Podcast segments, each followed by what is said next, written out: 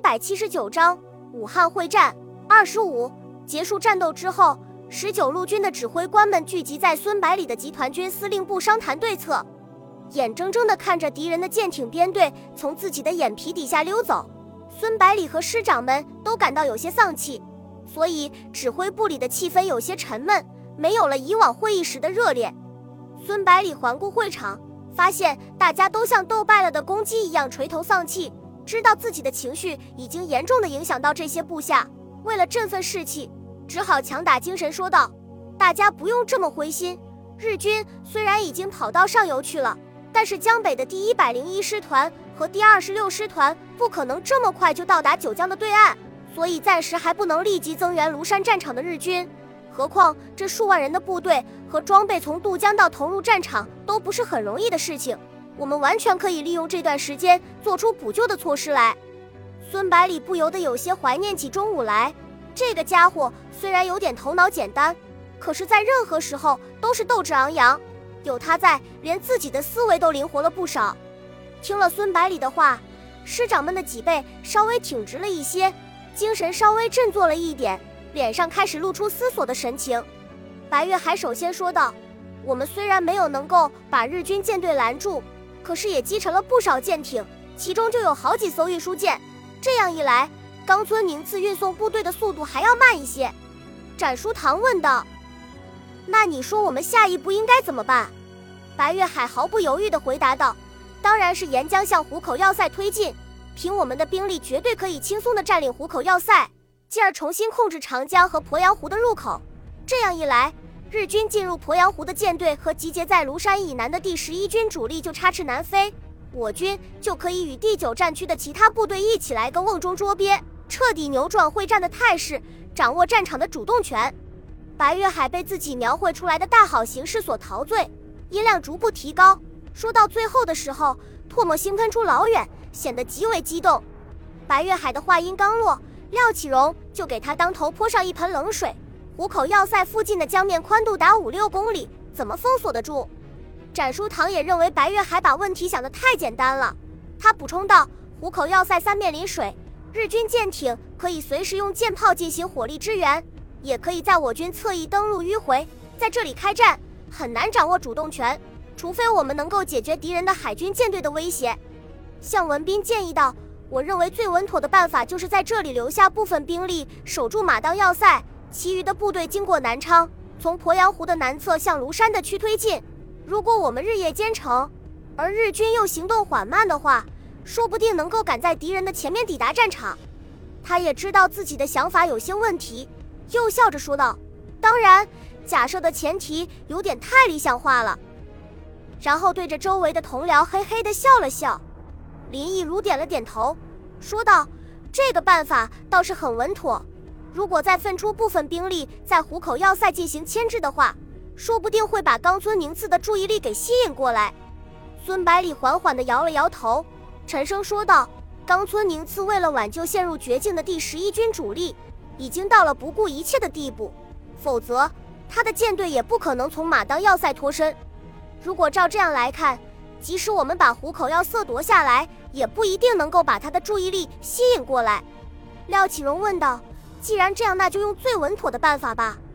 他还是倾向于取到南昌增援。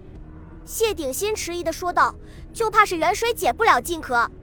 等我们赶到的时候，第一兵团说不定已经被日军击溃了。”白月海说道：“怎么可能呢？原本双方是势均力敌的态势，此刻日军的补给线已经被我军卡死，敌人连武器弹药都不能保障，怎么能够取得优势呢？”孙百里同意谢鼎新的看法，于是对白月海解释道：“日军的补给线虽然被掐断了，但是还可以从空中获得补充。以日军士兵的战斗力和身体素质来说，最先支持不住的应该是国军。你不要忘了，目前集结在庐山地区的国军，大部分都是从徐州战场千里跋涉撤退过来的，本身已经疲惫不堪了。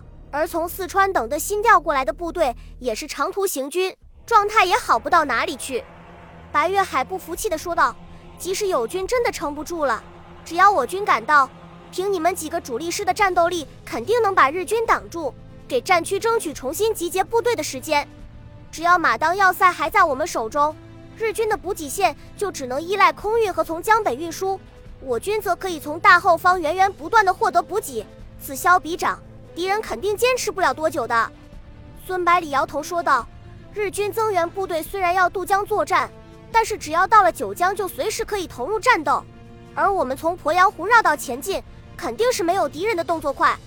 日军击破庐山地区的国军之后，只需要留一到两个师团阻击我军，其余的部队继续西进，然后在海军的配合下，从江南席卷武汉。这样一来，整个会战的形势就会发生根本的转变。”接着他感叹道。我军虽然战斗力不弱，可是没有舰艇支援，在江和湖泊之间行军战斗，和日军的差距还是比较大的。廖启荣补充道：“冈村宁次把第十一军的司令部设在安庆，这里到湖北黄梅的直线距离在一百公里以内，可以非常迅速地把大量的物资和人员运送到前线。虽然比直接用军舰要慢一些，但是和我军相比还是处于优势地位。”白月海用手挠了挠头，不满地说道。照你们这么说，就没有一点办法了。”谢鼎新说道，“这次冈村宁次为了增援庐山，把看家的兵都用上了。留守在安庆的日军应该不会超过一个师团，我们不如直接攻击安庆，威胁日军的大后方，看他会不会把部队调回来。”廖启荣不以为然地说道：“说起来容易，做起来难。敌人只要派几艘军舰在江面上一横。”就可以把我们拦在江南，动弹不得。咱们总不能用帆船去和军舰拼吧？谢鼎新说道。那咱们就往下游打，看他们怎么办。海军再强大，咱们不到江边去也奈何不了我们吧？敌人在长江下游的占领区内留守的部队总共不过五个师团而已，而且据守在各个战略要点。咱们只要集中优势兵力，完全可以各个击破的。毫无疑问。谢鼎新的提议具有很高的可行性，师长们纷纷表示赞成，但是廖启荣却提出了反对的意见。他说：“这个计划虽然好，但是却和大本营的作战方针背道而驰。成功了的话还好，要是失败了，就会授人以柄。”孙百里对谢鼎新的计划也是赞同的。他对廖启荣说道：“现在我们就不能再顾及大本营和战区司令部的看法了。如果一味按照他们的打法，日军攻击哪里？”我们就保卫哪里，始终处于被动挨打的地位，怎么可能取胜呢？况且咱们就是全速前进，也追赶不上日军的步伐，不如自己另辟战场来的更有效一些。说服了廖启荣之后，孙百里的手指头沿着长江一直向下游滑过去，最终落在芜湖上面，说道：“我们就把下一个攻击目标定在这里，只要拿下芜湖，就可以威胁到南京，震动上海。”从而把日军的占领区割裂开来。冈村宁次的胆子再大，也担不起这个责任。他肯定会回师增援。这样一来，不但解除敌人对武汉的威胁，而且把战场引到敌人的鄂占领区内，一举扭转抗战的不利形势。廖启荣没想到孙百里的胃口居然这么大，急忙劝阻道：“这样太危险了。日军虽然在华东地区的驻军比较少，可是以日本的运输能力。”可以在十天之内把本土的部队运送过来。如果从华北调兵的话，还要快一些。我军目前的兵力也不过七个师，暂第二十七师因为损失过大，已经撤退到福建休整，略强于日军的三个师团。一旦敌人大举增兵，怎么应付得来？我们可是孤军深入呀！孙百里胸有成竹地说道：“问题没有这么严重，马红星的游击部队已经进入皖南和南京周边地区活动。”会给我军有力的支援。再者，此次行动的主要目的是要缓解武汉战场的压力。一旦冈村宁次回师增援，我军就会主动撤退。当然，如果日军不管不顾的话，我们就改变策略，挥师东进。然后安慰廖启荣道：“打仗嘛，肯定是要冒险的，关键要看值不值得。冈村宁次如果没有孤注一掷的决心，怎么可能突破我军防线呢？”孙百里给廖启荣的解释，也间接地说服了在场的师长们。于是大家纷纷出谋划策，准备大干一番。正在这时候，突然从门口传来一声响亮的报告声。得到许可之后，一个机要参谋拿着一份电文匆匆跑了进来。孙百里的目光迅速扫了一遍，脸色猛然变得惨白，然后用低沉的声音说道：“日军在惠州登陆了。”